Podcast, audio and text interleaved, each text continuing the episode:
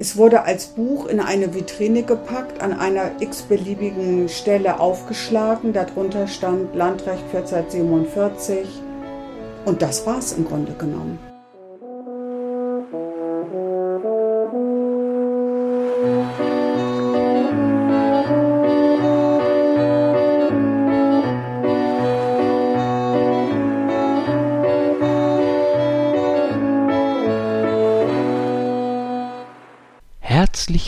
Zu einer neuen Episode von Küstery. Heute am Mikrofon Stefan Magnussen, Mittelalterhistoriker aus Kiel.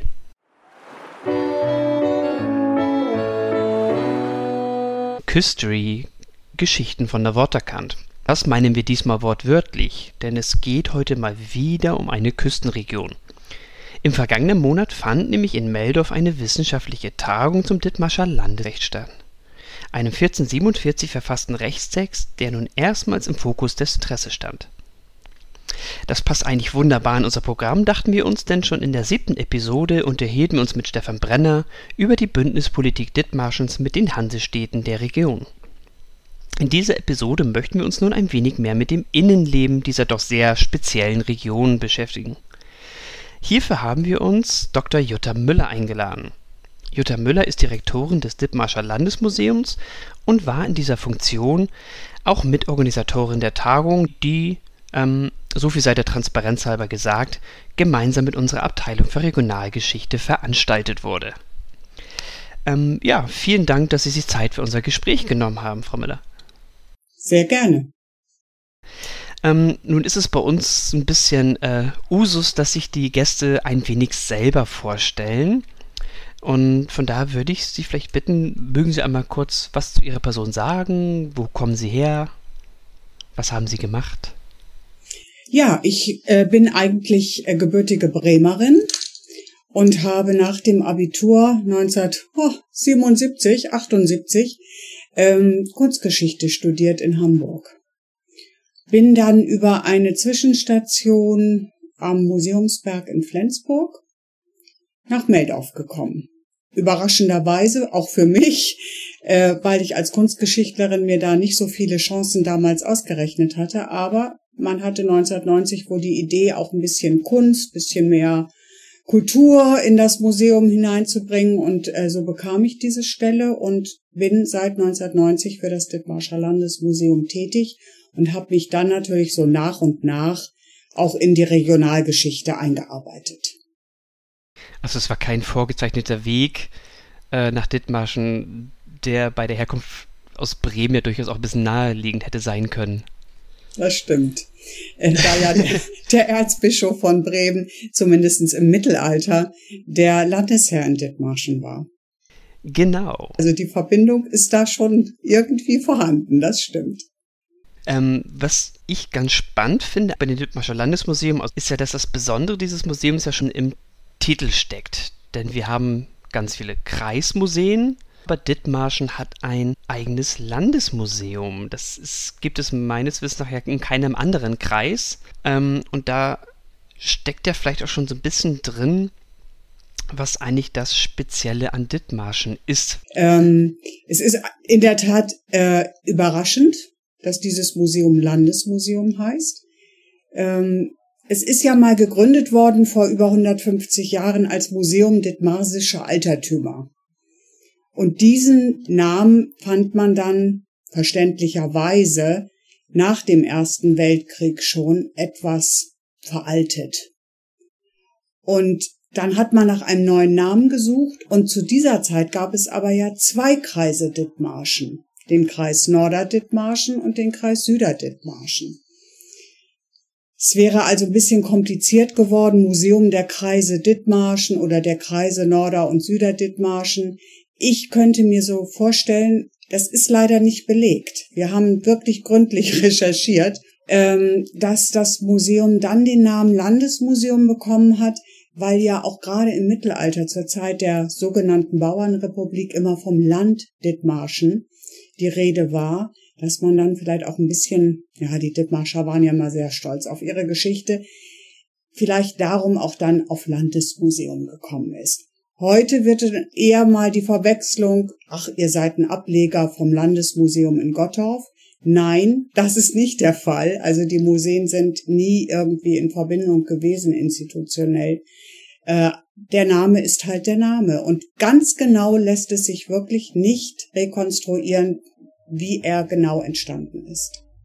Ja, und man kann es auch nochmal sagen, der Träger ist ja dann ja wieder der Kreis Dithmarschen, wenn ich das richtig gesehen habe. Ja, das ist völlig richtig. Also der, das Museum ist mal gegründet worden als eine Art Bürgerinitiative, äh, aber ganz schnell, ungefähr zwei Jahre nach der Gründung 1872, äh, haben dann die beiden Kreise erst gemeinsam die Trägerschaft übernommen und nach der Kreisreform 1970 eben dann der Kreis Dithmarschen die Museen haben ja alle immer ein ganz unterschiedliches Profil, was ja auch mal damit zusammen zu tun hängt, wie die finanzielle Ausstattung ist, was das thematisch ist. Ähm, aber was für eine Aufgaben übernimmt denn das Landesmuseum jetzt in Dithmarschen? Also lässt sich das so irgendwie umreißen, was so die Kernaufgaben sind? Und in, inwiefern hat sich das auch verändert zu der Gründungsphase?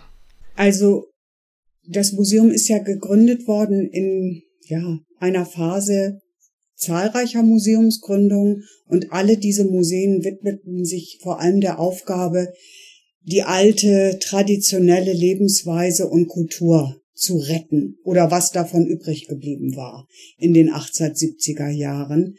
Und genauso hat es auch beim Dithmarscher Landesmuseum funktioniert. Man hat im Grunde genommen all das gesammelt, was vom Untergang bedroht war. Also so eine Art Arche Noah für bedrohtes Kulturgut und hat dann vor allem auch sehr stark die ähm, äh, Kultur der gehobenen bäuerlichen Oberschicht in Dithmarschen gesammelt, aber auch alles andere. Es war einfach die einzige Kulturinstitution im Kreisgebiet. Deswegen gelangten auch Urkunden, Schrifttum, äh, archäologische Funde ursprünglich, also ein Universalmuseum, eigentlich für alles. So war der Gründungsgedanke und das hat auch relativ lange so äh, weiter funktioniert. Erst in den 1930er Jahren hat man dann die ganze Vor- und Frühgeschichte, die Archäologie abgetrennt. Dafür gibt es inzwischen ein eigenes Museum in Dithmarschen und hat dann auch sehr stark die Regionalgeschichte mit in den Fokus genommen. Also nicht nur kulturgeschichtlich gesammelt, sondern tatsächlich auch die politische Geschichte ein bisschen mehr in den Fokus genommen. Aber die Sammlungsschwerpunkte haben immer mal gewechselt, was wahrscheinlich bei so einer langen Museumsgeschichte auch nicht ausbleibt. Äh, auch die einzelnen Leitungspersönlichkeiten haben dann eben je nach ihren, ihrer Interessenlage auch wieder Schwerpunkte gesetzt, so wie zum Beispiel mein Vorvorgänger und mein Vorgänger eben dann die Alltagsgeschichte äh, ins Museum geholt haben, die vorher überhaupt gar keine Rolle gespielt hat. Ich habe ja auch gesehen, dass es ja auch ähm, jetzt neben diesen rein musealen Aufgaben, über die wir gleich mal zu sprechen kommen können, ja durchaus auch öffentlichen Teil, also gibt es ein Veranstaltungsprogramm, was da durchaus stattfindet. Ja, auf jeden Fall haben wir uns natürlich wie auch viele andere Museen äh, in den vergangenen ja, 15 Jahren mehr und mehr auch diesen Aufgaben geöffnet.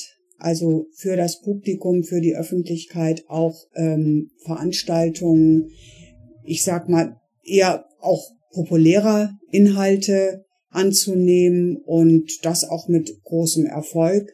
Da muss man dann ganz ehrlich sagen, das reicht von Weihnachtsmärkten und ähm, Theaternächten, ja, bis zu Tagungen, die dann äh, sich dem Dithmarscher Landrecht von 1447 widmen.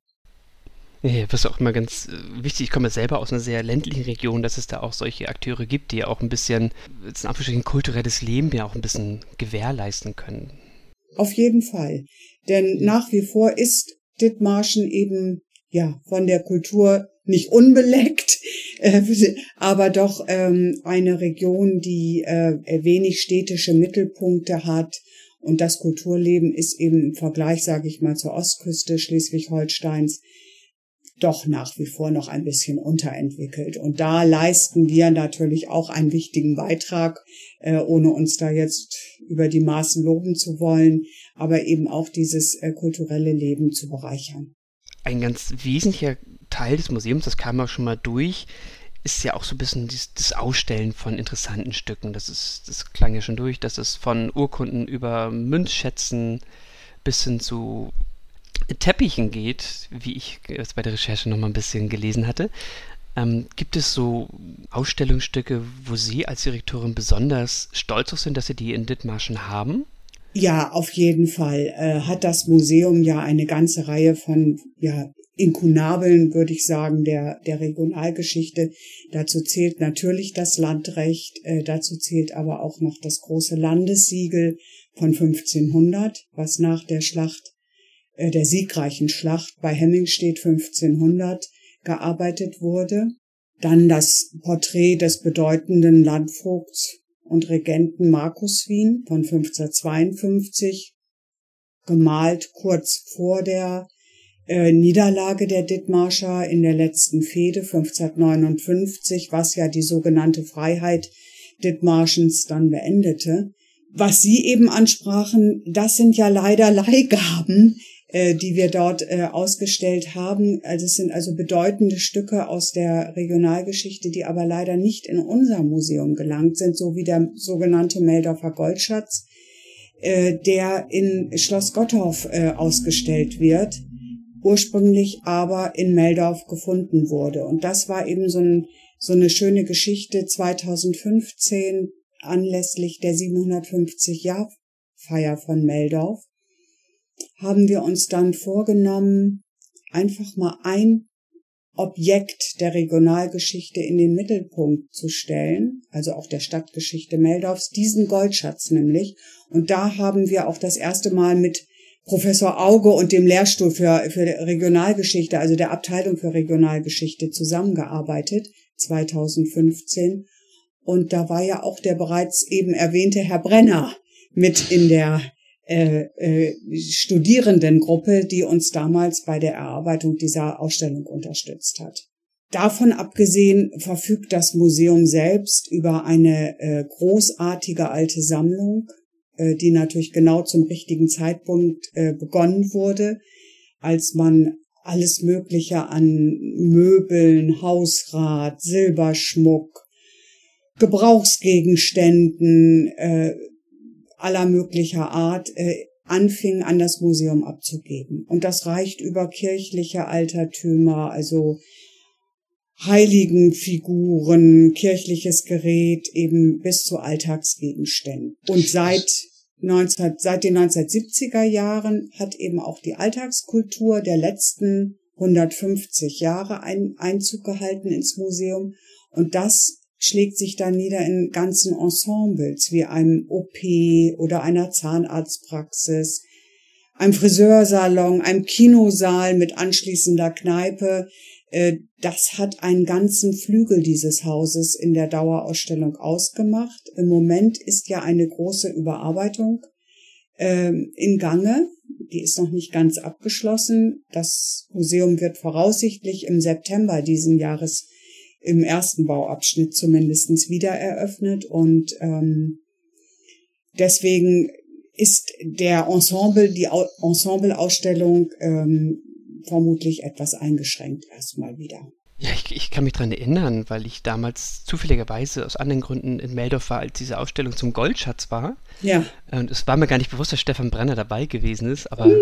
äh, ich verstehe jetzt, wohin dieser Weg nach Dithmarsch mal eben geführt hat. Genau, richtig. ähm, aber wo wir dabei sind, ähm, ist es ja tatsächlich eine total spannende Ausstellung damals gewesen. Können Sie vielleicht noch was zu diesem Goldschatz sagen? Was macht den so besonders? Äh, ja, das ist ein, ein, eine Sammlung, ein, ein Schatzfund gewesen. Äh, in den 1950er Jahren wurde der in Meldorf bei ähm, arbeiten unter einem Bankgebäude sinnigerweise. Also damals war dort ein Bankhaus äh, untergebracht. Im Keller wurden irgendwelche Baumaßnahmen durchgeführt und bei der Gelegenheit hat man dann unter dem Kellerboden diese Münzen gefunden. Und Goldmünzen waren im 15. Jahrhundert doch noch relativ selten und eigentlich auch immer ein Hinweis auf äh, die Einbeziehung in den Fernhandel. Also ein wunderbares Indiz dafür, welche Rolle Meldorf und letztlich auch ganz Dithmarschen äh, für die Handelswege, die Handelsbeziehungen äh, im Mittelalter gespielt hat. Obwohl Dithmarschen ja nie zur Hanse offiziell gehörte, waren sie eben doch bedeutende Händler, vor allem Getreide. Und diese Goldmünzen haben das ganz wunderbar äh, äh bestätigt. Und deswegen hatten wir auch so ein bisschen so einen wirtschafts- und sozialgeschichtlichen Ansatz. Äh, leider weiß ja niemand, wem dieser Schatz mal gehört hat, wer ihn dort wann genau versteckt hat und warum er nie wieder gehoben wurde. All das wissen wir leider nicht. Also man war schon sehr stark angewiesen, äh, Hypothesen aufzustellen, aber das hat unheimlich viel Spaß gemacht. Gerade auch eben äh, in Zusammenhang und im Austausch mit den Studierenden, die damals beteiligt waren. Und wir waren so glücklich, dass Gotthoff diese Ausleihe eben damals auch genehmigt hat. Wir werden den Schatz übrigens, und das ist wirklich ganz toll, und äh, da kann man auch äh, gar nicht dankbar genug sein als Museumsleitung, auch als Dauerleihgabe jetzt für die neue Dauerausstellung bekommen. Sie wissen, dass äh, Gotthoff ja auch schließt wegen einer äh, großen äh, äh, Neuaufstellung. Und diese Schließzeiten nutzen wir jetzt, um den äh, Goldschatz auch in den nächsten fünf Jahren mindestens in Meldorf zu präsentieren, im Rahmen der da neuen Dauerausstellung. Und da schließt sich auch wieder der Kreis, dass ich vorhin sagte, dass der Goldschatz ja auch Teil des Museums ist. So ist er denn zumindest die nächsten Jahre denn ja doch dort. Genau. Ähm, ist ja auch total irgendwie spannend für die Kommunikation, weil es gibt ja so gewisse Themen, die locken die Leute an und so ein äh, Hortfunde als solche sind da ja schon spannend und so ein Goldhortfund ist ja nochmal viel spannender. Ja, das ist natürlich auch der Gedanke gewesen, Gold äh, übt ja immer eine große Faszination aus und Schatz noch dazu und gefunden unter der Erde. Also das waren natürlich auch für uns damals die Beweggründe, nicht die klassische Ausstellung äh, zum Stadtjubiläum zu machen, sondern das Ganze einfach an ein ja doch recht spektakuläres Objekt äh, anzubinden und sich einfach mal einem Objekt allein zu widmen und und versuchen zu gucken, was kann uns dieses äh, Objekt eigentlich sagen? Was können wir daraus ableiten, äh, mutmaßlich zumindestens über das Leben der Menschen in dieser Zeit? Also das hat, ja. war wirklich eine tolle Ausstellung. Ja, also ich habe es auch sehr gut in Erinnerung. Ähm,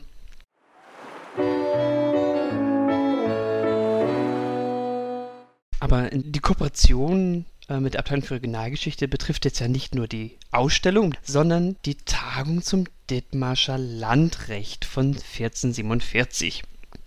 Und da wurde sich jetzt ja nicht dafür entschieden, eine Ausstellung zu machen, sondern eine wissenschaftliche Fachtagung.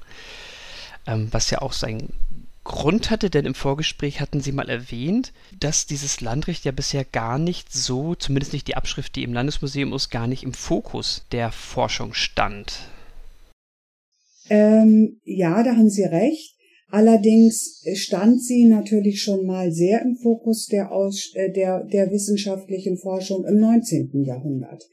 Äh, man hat ja Anfang des 19. Jahrhunderts oder in der ersten Hälfte des 19. Äh, Jahrhunderts vor allem Dahlmann und Michel Michelsen waren da die führenden Köpfe, die also diese ganzen ähm, Quellen und Urkunden zur Geschichte Dithmarschens äh, aufgetan, herausgegeben haben. Und Michelsen hat zum Beispiel auch die erste Transkription des Landrechts veröffentlicht. Also das waren ganz bedeutende Leistungen, aber sie sind inzwischen eben fast 200 Jahre her.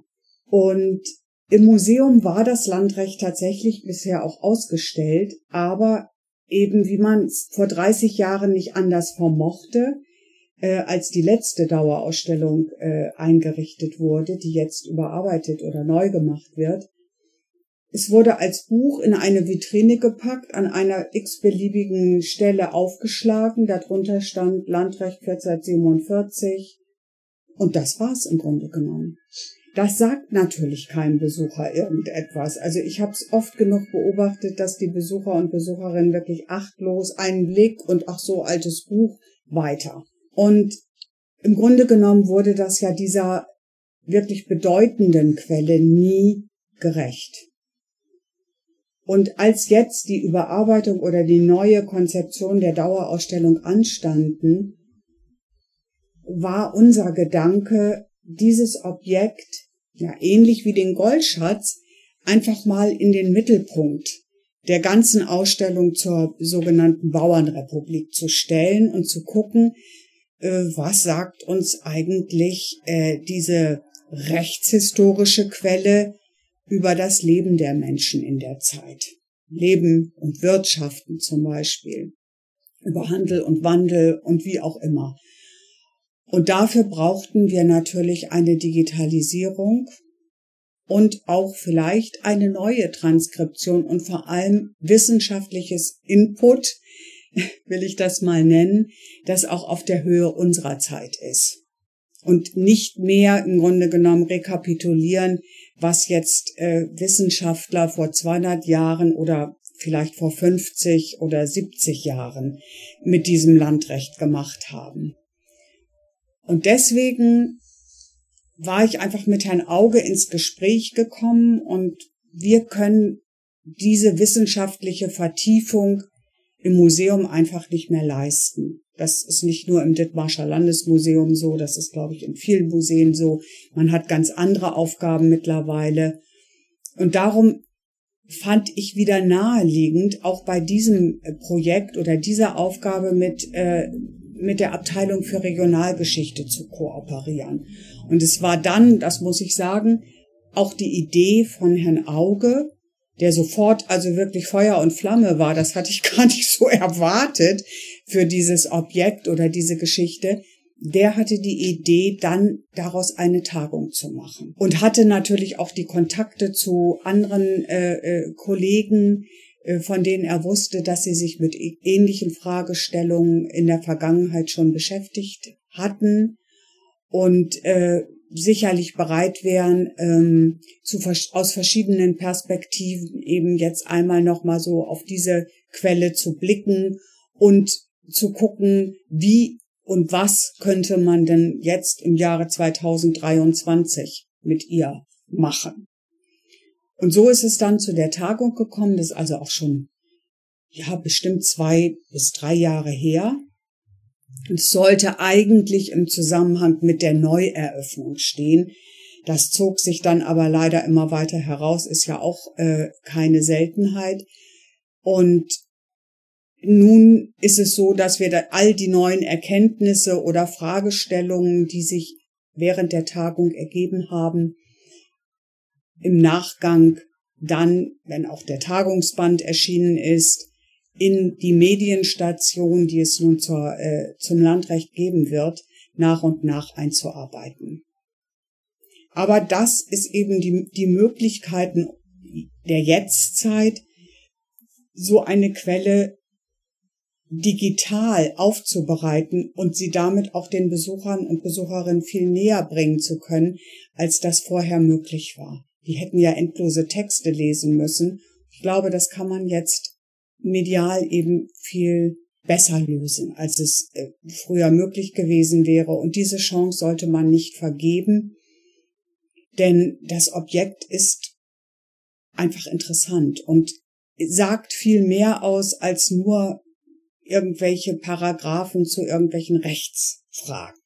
Und das fand ich das Spannende, äh, das einfach für die Besucher so aufzubereiten, dass sie das vielleicht auch ein Stück weit nachvollziehen können. Hm, das zeigt ja auch total gut so den Wandel auch jetzt unseres Fachs. Also ich komme jetzt ja von der Geschichtswissenschaft, dass man halt früher solche Quellen vor allen Dingen auf ihren Rechtsinhalt angeguckt hat, aber mittlerweile ja sozial- und wirtschaftshistorisch da viel mehr rausholen kann. Und das fand ich eigentlich so spannend in der Tagung, dass äh, ich war jetzt selber nicht da, aber dass es halt ähm, drei große Sektionen gab, denn natürlich ging es auch darum, die Quelle als Rechtsquelle nochmal anzugucken, mhm. weil auch da hat sich natürlich rechtshistorisch ja ganz viele neue Perspektiven aufgetan. Es gab eine regionalhistorische Perspektive, indem man mal vergleicht, was passiert zur selben Zeit in Nordfriesland oder in Ostfriesland, Dänemark und so weiter. Aber ja auch eine sprachgeschichtliche, weil Rechtstexte sind ja auch immer ganz wichtige Texte für die Sprachgeschichte. Aber wir können ja an dieser Stelle über das Landrecht als solches sprechen. Was ist es eigentlich denn für ein Text? Und warum ist er für die dithmarsische Landesgeschichte so relevant? Es geht äh, im Grunde genommen ist ja ein, ein Höhepunkt der Regionalgeschichte ist eben diese mittelalterliche sogenannte Bauernrepublik Dithmarschen, also von 1227, Schlacht bei Bornhöved, also das ist im Grunde genommen der Beginn. Und nach dieser Schlacht kommt Dithmarschen eben als Lehen äh, oder als äh, Besitz zum Erzbistum Bremen. Und das Ende 1559, das ist dann die letztendliche Eroberungsschlacht Dithmarschens gewesen. Also es hat ja alle 100 Jahre ungefähr eine große Schlacht gegeben, weil diese sehr wohlhabende Landschaft, die sich nach, vor allem auch nach 1227 entwickelte, die sehr autonom agierte. Der Erzbischof war weit und äh, hatte es eigentlich nicht vermocht, hier wirklich Einfluss zu gewinnen vor Ort. Ähm, da, das weckte einfach viele Begehrlichkeiten von außen. Dithmarschen galt ein bisschen als herrenlos und war ja eine Föderation relativ eigenständig operierender Kirchspiele. Und diese Kirchspiele waren wiederum einzelne kleine Länder für sich. Und da gab es auch massive Streitigkeiten, insbesondere in der Zeit, bevor das Landrecht schriftlich niedergelegt wurde. Das schwächte natürlich die Region, dass diese Kirchspiele pausenlos äh, untereinander sich stritten und bekämpften und äh, Stress hatten, vor allem auch mit Hamburg, gerade der Süden Dithmarschens, äh, das hat ja Stefan Brenner auch sehr schön herausgearbeitet. Die hatten einfach äh, äh, Strandrecht und äh, Strandpiraterie äh, oder Strandraub zu ihrem zu einer ihrer Haupterwerbsquellen gemacht und das war natürlich nicht im Sinne Hamburgs und anderer Kaufleute so dass da eben ständig äh, Querelen waren, blutige Auseinandersetzungen und äh, die Geschlechter, die in Dithmarschen das Sagen hatten, übten ein Recht aus, das noch sehr archaisch war, mit Blutrache und allem, was sozusagen dazu gehört. Also da kommt einem gleich das finstere Mittelalter wieder in den Sinn. Auf jeden Fall äh, war das dann letztlich sicherlich mit ein Grund, ein allgemein verbindliches Recht für die gesamte Region schriftlich zu fixieren, nach dem sich eben alle auch richten sollten. Und das hat man Anfang 1447 dann auch getan. Man hat äh, angefangen, vorher mündlich oder in der Praxis überliefertes Recht auch schriftlich niederzulegen. Und das hat man auch nicht in lateinischer Sprache getan. Das ist eben auch ganz bemerkenswert. Das äh, Dithmarscher Landrecht hat einen ganz kurzen Absatz zur so eine Eingangsabsatz, äh, vielleicht so, so ein Einführungsabsatz, der in Latein gehalten ist. Und dann sind aber die folgenden Paragraphen alle äh, in Mittelniederdeutsch geschrieben, also der Sprache letztendlich der Hanse. Einer Sprache, die ja alle Menschen verstanden, nicht nur diejenigen, die gebildet waren und Latein gelernt hatten, sondern die war für alle Menschen verständlich. Und das war auch ein großer Schritt hin zu einer territorialen Einheit. Also dass nicht mehr irgendwelche Personenclans Recht sprachen, sondern dass es ein Recht gab, das für ein bestimmtes Territorium auch galt. Und das war in diesem Fall äh, dann Dithmarschen. Und die ersten Paragraphen, die zunächst niedergelegt wurden, sind natürlich unglaublich viele Friedensregelungen. Das hat mich am Anfang fasziniert. Was aber völlig verständlich wird, wenn man sich eben diese Auseinandersetzungen in Dithmarschen vor Augen äh, hält, die damals äh, gang und gäbe waren. Es gab also unglaublich viele verschiedene Friedensregeln. Damit fängt das Ganze schon an. Dann Erbschaftsgeschichten, auch ganz, ganz wichtig weniger Strafrecht. Also das ist tatsächlich, äh, sind das ja immer noch Geldbußen in erster Linie gewesen, äh, die da festgelegt wurden, aber keine äh, Strafen wie Todesstrafen oder äh, sonstige Züchtigungen oder Gefängnisstrafen, sondern in erster Linie wurden Vergehen auch über Geldbußen geahndet. Und das erfuhr relativ viele Erweiterung. Also ich glaube schon bis 1460 war schon wieder ein Viertel des Umfangs dazugekommen.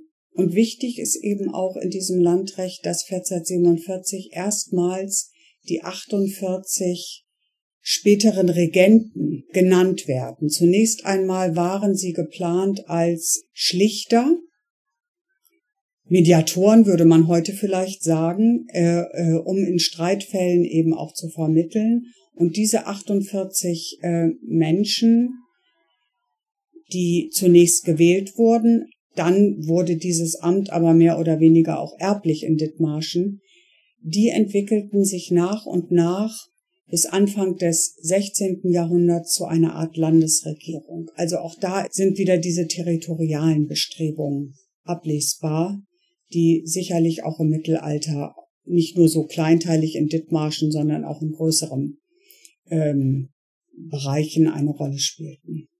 Ähm, ich hätte tatsächlich wirklich erwartet, dass da sehr viel jetzt im Anführungsstrichen Strafrecht drin wäre, weil ich das auch so von den äh, Quellen aus dem frühen Jahrhundert kenne, wo es ja teilweise wirklich um ganz viele kleinteilige Fälle geht, was passiert, wenn jetzt irgendwie ein die Kuh des Nachbarn erschlagen wird und so weiter. Aber das scheint ja dann weniger der Fall zu sein. Doch, das stimmt. Da, da haben Sie recht. Auch solche äh, Dinge tauchen natürlich auf. Äh, Gerade auch so eine Tier, Halterhaftpflicht, da haben Sie schon recht, auch wenn ein Hund beißt oder jemand durch das Vieh des anderen irgendwie zu Schaden kommt, doch das ist da natürlich auch ganz genau und ganz dezidiert äh, geregelt, wo man sich manchmal wundert, warum muss das so genau auch beschrieben werden. Aber mich als, sag ich mal, ganz von außen auf sowas blickende, ich fand zum Beispiel auch interessant, dass die ähm, Kriegsausrüstung oder die, die Waffenausrüstung äh, des Dithmarschers nicht gestellt wurde irgendwie von, vom, vom Staat, sondern dass das Privateigentum war. Und es wurde auch genau geregelt, wie diese Waffenausrüstung dann weitervererbt wurde, wenn der entsprechende Besitzer starb, der Sohn, und wenn der nicht, dann der und der und der. Also ganz penibel und äh, genau wurden natürlich auch die Dinge geregelt, äh, die für die Menschen hier von Bedeutung waren. Es gibt auch ein paar Dinge zu, zum Handel, äh, zu den Kaufleuten, die aus dem Westen kamen. Das waren in der Regel so die Niederlande, mit denen äh, die Dithmarscher eben traditionell sehr enge Handelsverbindungen ähm, pflegten. Und das ist auch ganz genau, wie lange die auf Rede liegen mussten, die Schiffe, bis sie dann mit kleinen äh, Booten äh, von Dithmarschen aus äh, sozusagen gelöscht werden äh, durften. Äh, das, das ist also ganz genau äh, alles festgelegt. Und das lässt auch Rückschlüsse auf das Leben der Menschen zu. Und das finde ich das Spannende. Also ich sag mal im Museum in einer Ausstellung zur Geschichte und Kultur Dithmarschens ist vielleicht jetzt die Rechtsgeschichte nicht der allerspannendste Aspekt. Aber wie eine solche Quelle, welche Rückschlüsse sie zulässt auf das Leben, Arbeiten, die Kultur der Menschen, was besaßen die eigentlich, was war überhaupt zu vererben, ist ja eine sehr agrarisch geprägte Region gewesen. Ähm, wie werden die Höfe behandelt? Gibt es äh, Hofteilungen? Werden die immer kleiner? Das hat man hier natürlich zu verhindern versucht. Wie ist die Deichpflege geregelt? Das war ja mit äh, wichtig, das ja. Wichtigste für die Menschen hier, dass sie sich vor der Nordsee, vor dem Wasser schützen konnten. Also gab es natürlich auch Bestimmungen, wer da was zu tun hatte, damit die Deiche auch wirklich in Ordnung gehalten wurden. Und das ist eben ganz spannend. Das sind heute ja vieles, sind ja heute staatliche Aufgaben, die damals aber eben noch von der Gemeinschaft geregelt wurden. Und dieses Landrecht ist zumindest für Dithmarschen die erste schriftliche Fassung all dieser Regelungen. Also ich, kann es so bestätigen, also wie ich mit diesen ganz absurd klingenden Gesetzestexten ähm, kenne ich das ja wieder auch, dass meine Studierenden darüber ein bisschen schmunzeln, aber da stecken hinter wirklich so ganz soziale Fragen dahinter. Wenn man jetzt irgendwie fragt, warum ist jetzt gerade dieses Pferd hier so wichtig? Und dann sitzen sie da und schmunzeln und man spricht dann mit denen drüber und sagt so, natürlich, es ist, eine es ist ein riesen irgendwie, Wertgegenstand ja auch für so einen Agrarbetrieb, ein Pferd zu haben in diesen Jahren. Und da kommt man ja ganz schön auch zu den sozialgeschichtlichen Punkten rein.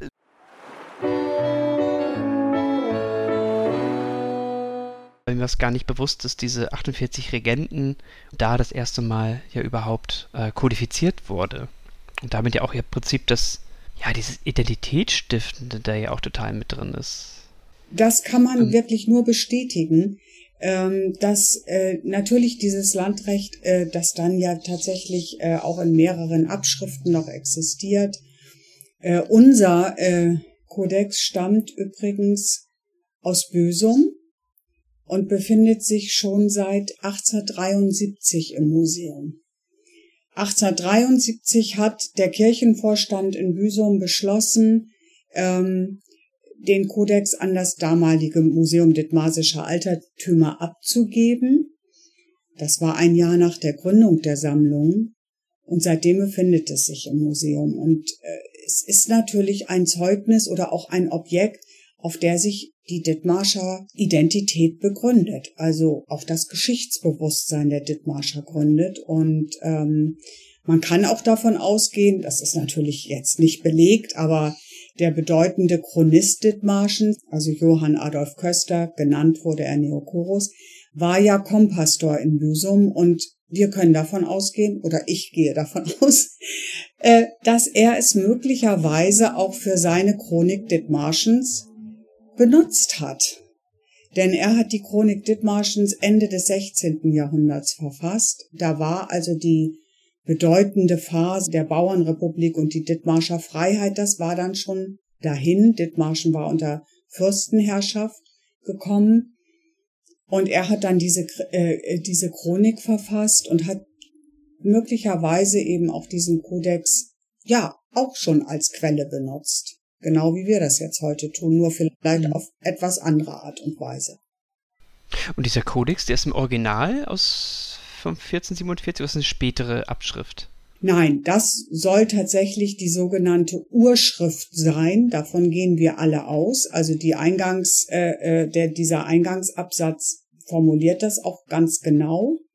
Am 14. Februar 1447 und so weiter und so weiter. Also spricht nichts dagegen, dass dies auch eine dieser Ursprungsexemplare äh, ist. Ist auf Pergament geschrieben, sehr schmucklos. Also das macht erstmal so nicht viel her, muss man ganz ehrlich sagen. Nicht wie jetzt ein mittelalterliches Stundenbuch mit wunderbaren Illuminationen, das gibt es alles nicht. Nur in diesem Eingangs, ähm, Absatz gibt es einmal so einen großen, einen Großbuchstaben, der ein bisschen schmuckvoll gestaltet ist. Aber ähm, es hat sich ja auch einer unserer Referenten, Herr äh, Professor Müller aus Hildesheim, sehr eingehend eben mit diesem Text beschäftigt und hat auch festgestellt, dass insgesamt vier Hände den Text verfasst haben. Also es, die er auch zeitlich relativ gut trennen kann. Ist eben auch ganz interessant, dass immer wieder etwas eingefügt worden ist. Vermutlich wurde absichtlich Platz gelassen, damit man auch Ergänzungen direkt in den Text einarbeiten konnte. Das war, wusste ich zum Beispiel so auch nicht. Das fand ich auch sehr interessant. Vier Hände meint in dem Sinne, für die, die es nicht einordnen können, dass es praktisch vier verschiedene Schreiber dran gesessen Ganz haben. Ganz genau. Ähm, ja, da sind wir ja schon direkt äh, bei den Ergebnissen der Tagung, die wir natürlich jetzt hier nicht Gänze zusammenfassen können, aber ganz persönlich jetzt abgesehen von dieser Erkenntnis, dass mehrere Schreiber an diesem Kodex geschrieben haben, was sind so die zwei, drei Sachen, ähm, die Ihnen vielleicht ganz besonders in Erinnerung geblieben sind? Die Sie vielleicht überrascht haben und das Bild sehr beeinflusst haben? Also neben neben diesen Erkenntnissen äh, von Herrn Müller, der eben auch feststellte, dass zum Beispiel äh, Michelsen bei seiner Transkription, wie das wohl im 19. Jahrhundert auch durchaus von Wissenschaftlern äh, häufiger gemacht wurde, der hat einfach äh, die Paragraphen bisschen so nach seinem Gusto zusammengestellt. Das ist manchmal ein bisschen durcheinander im Original und wenn er meinte, der Paragraph, der passt doch viel besser da und dahin, dann hat er das einfach umgestellt. Da ich dieses Mittelniederdeutsche gar nicht lesen kann, ist mir das natürlich so in der Form gar nicht aufgefallen. Nur irgendwann dachte ich mal auf, auf einer Seite im Vergleich mit der Transkription, hey, das ist da doch gar nicht. Wie, wie, wie kommt es denn jetzt dazu? Das, was er da schreibt, steht da doch gar nicht. Also es konnte da einfach vom Umfang her allein nicht stehen. Also das war sehr interessant. Äh, das hat er, hat Herr Müller eben alles wirklich sehr genau äh, auseinander äh, dividiert. Dann fand ich auch die Dimension dieser sprachwissenschaftlichen Herangehensweise sehr interessant. Die Dimension war mir selber gar nicht so klar. Das ist also auch von verschiedenen Referenten, ähm, insbesondere eben von Frau Wilken, die ja auch an der Kieler Universität tätig ist. Da, glaube ich, ist noch ein sehr weites äh, Feld. Und dann fand ich die Vergleiche eben sehr spannend. Äh, dieser ganze Nordseeküstenraum ist ja doch ein sehr, eigentlich doch sehr einheitliches, sehr einheitlicher Kulturraum. Und das spiegelt sich zumindestens auch teilweise in der Rechtsgeschichte wieder. Das fand ich sehr äh, spannend, ohne das jetzt im Einzelnen äh, hier erläutern zu können im Detail. Aber das war so äh, der große Überblick. Ähm, alles so in ähnlicher Zeit kommt es in all diesen Regionen eigentlich dazu, dass diese lokalen Rechte, die vorher nur mündlich tradiert wurden, schriftlich fixiert wurden und offensichtlich auch als Versuch, äh, das römische Recht ein Stück weit zurückzudrängen. Also so habe ich es zumindestens äh, im Verlauf der Tagung verstanden. Das war auch ein, ein ganz spannender Aspekt. Am Samstag hatten wir dann vor allem die Rezeptionsgeschichte äh, des Landrechts, wie es auch in unterschiedlichen Zeiten, Epochen äh, interpretiert und auch benutzt wurde für bestimmte äh, Zusammenhänge, wie in der Zeit des Nationalsozialismus mit dem äh, Landrecht operiert wurde. Denn das ist ja auch nochmal eine, ein geschichtlicher Abschnitt, der in Dithmarschen ja eine große Rolle spielt und dem wir uns auch wiederum in der Dauerausstellung des Museums widmen werden. Das wäre die nächste Frage gewesen. Ähm, weil natürlich auch, das sieht man ja durch diese Beschäftigung im 19. Jahrhundert, da spielt es ja auch eine Rolle, so bis Nationalstaatsentwicklung, dass die Leute da anfangen, sich mit solchen Rechtstexten dazu befassen. Und gerade Michelsen, der auch Historiker, Jurist und politisch aktiv war, der ganz viel gemacht hat, auch Richtung Nordfriesland. Genau. Von da spielt das ja auch schon mit rein. Genau. Und das, äh, das finde ich auch immer wieder eine, äh, äh, ein, ein spannender Sache, der man eben auch im Museum eigentlich ganz gut nachgehen kann, wie Geschichte auch immer wieder benutzt wird und was für unterschiedliche Herangehensweisen es gibt mit eben einer solchen Quelle, die als zunächst ja mal denkt man, die ist ja ganz neutral, aber sie wird eben in Zusammenhänge gerückt oder in, in Interpretationszusammenhänge gestellt, die dann ganz eigene Aussagen erzeugen sozusagen. Und ja, im 19. Jahrhundert ist es dieser, diese Entwicklung der Nationalstaaten und des, des Nationalbewusstseins, also was dann über Dithmarschen hinausgeht, also so ein deutschlandweites Nationalbewusstsein nachher erzeugen soll. Und dann im Nationalsozialismus sicherlich auch wieder diese dieser Rückbezug auf so eine agrarisch geprägte äh, äh, Gemeinschaft, äh, äh, freie Bauern. Das hätte ich zu gerne noch gehört.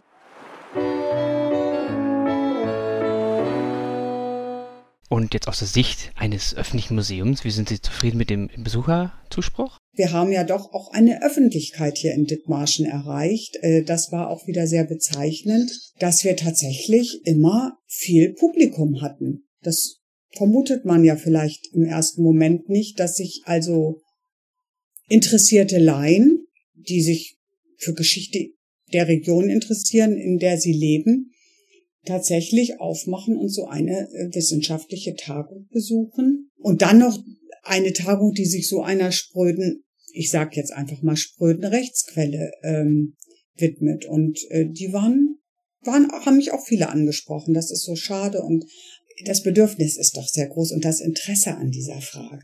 Was aber auch wieder interessant ist, weil in vielen Orten kämpft man ja auch damit, dass Leute denn über so ein Thema wieder gar nicht so gerne sprechen.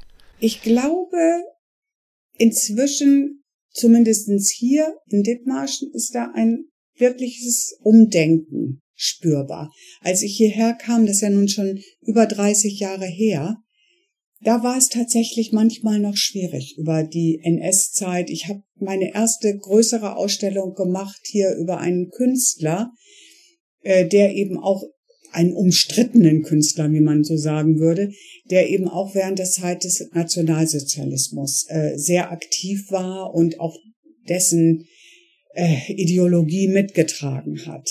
Und da habe ich damals gemerkt, also das war dann manchmal doch noch relativ schwierig, da äh, sachlich mit umzugehen. Und inzwischen ist aber das Interesse ähm, an dieser Zeit und auch an der Aufarbeitung dieser Zeit doch sehr gewachsen. Es gibt ja auch viele äh, Menschen in den verschiedenen Orten, die sich der Aufarbeitung widmen. Da gibt es viele, viele Strömungen, viele Bestrebungen und äh, ich finde das auch dann wirklich sinnvoll, zum Beispiel dieses Landrecht oder überhaupt die, auch dieses, ja, diese Instrumentalisierung der Regionalgeschichte für die NS-Ideologie zu thematisieren. Also mhm. das lohnt sich auch auf jeden Fall noch, äh, diesem Punkt äh, weiter nachzugehen.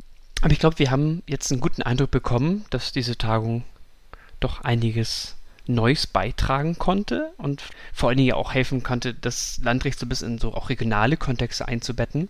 Ähm, ich bin sehr gespannt auf den Tagungsband. Kann man schon sagen, wann der ungefähr kommen wird? Ähm, wir versuchen natürlich, äh, das zeitnah zu realisieren. Ähm, Herr Auge und Herr Ocker werden demnächst nochmal mit den Referenten die zeitlichen Dimensionen so ein bisschen abstecken. Äh, und dann ist natürlich immer die leidige Frage der Finanzierung. Wir müssen jetzt erstmal Kassensturz machen, was noch übrig ist nach der Tagung von dem Budget, was wir dafür äh, zur Verfügung gestellt bekommen haben vom Kreis Dithmarschen. Und dann gucken wir, dass wir eben doch so schnell wie möglich äh, die Sache realisieren werden. Also weil das Interesse einfach groß ist. Dann äh, hätte ich noch zwei abschließende Fragen für diejenigen, die jetzt ganz viel Lust bekommen haben, sich zu Dithmarschen zu informieren, die jetzt aber gerade nicht ins Museum gehen können, weil es ja geschlossen ist, äh, wo können sich diese Personen am besten über Dithmarschen informieren?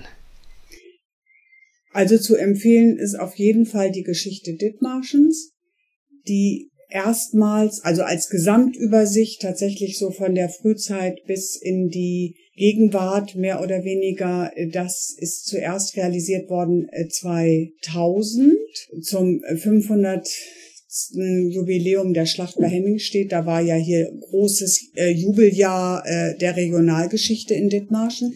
Und das ist auch nochmal aktualisiert worden in drei Bänden. Also da kann man dann auch nochmal auswählen, ob man sich mehr für die für die Bauernrepublik, das Mittelalter oder die Neuzeit oder die Vor- und Frühgeschichte interessiert.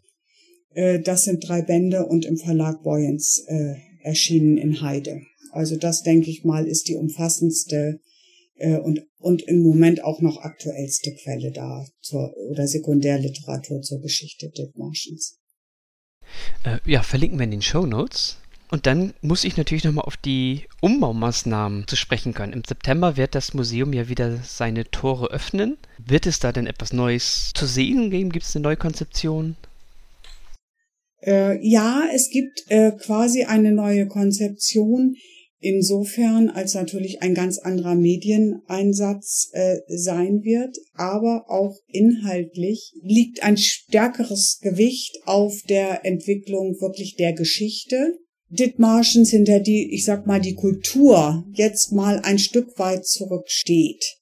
Also vorher war doch noch sehr stark auch die kulturelle Entwicklung äh, anhand eben von Möbeln über Stubenausstattung, den Gerichtssaal von Markus Wien, also äh, sehr viel objektlastiger. Jetzt wird es doch etwas regionalgeschichtlicher. Die Bauernrepublik wird natürlich wieder ein, ein Schwerpunkt sein, aber auch die Zeit ähm, vom Ersten Weltkrieg bis zum Nationalsozialismus. Es ist ja auch erstmal nur der erste Bauabschnitt, der also alle baulichen Maßnahmen, wie zum Beispiel auch Barrierefreiheit und ein komplett neues Eingangsgebäude umfasst.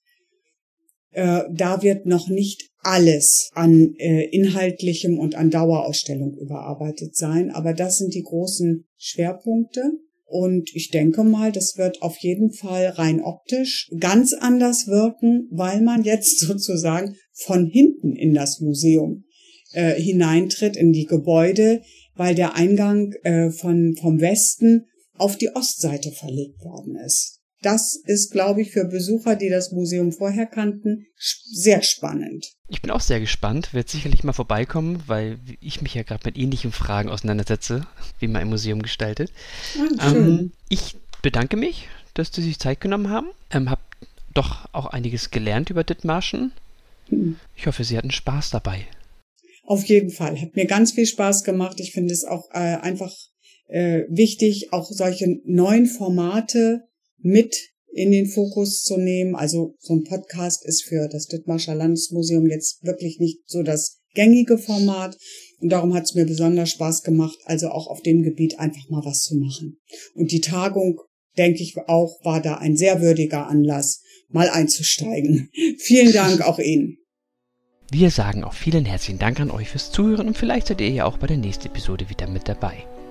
Am besten abonniert ihr den Podcast in der Podcast-App eures Vertrauens, damit ihr die neue Episode gleich in eurem Feed seht, sobald sie online ist. Aber schreibt uns auch gerne euer Feedback. Das könnt ihr einerseits über Instagram tun oder ihr schreibt uns eine E-Mail unter podcast.geschichte-s-h.de. Hinterlasst uns aber auch gerne eine Bewertung bei Apple Podcast oder Spotify, da es uns hilft, besser gefunden zu werden und den Podcast weiterzuentwickeln. Wir danken euch fürs Zuhören, bleibt gesund und bis zum nächsten Mal. Tschüss.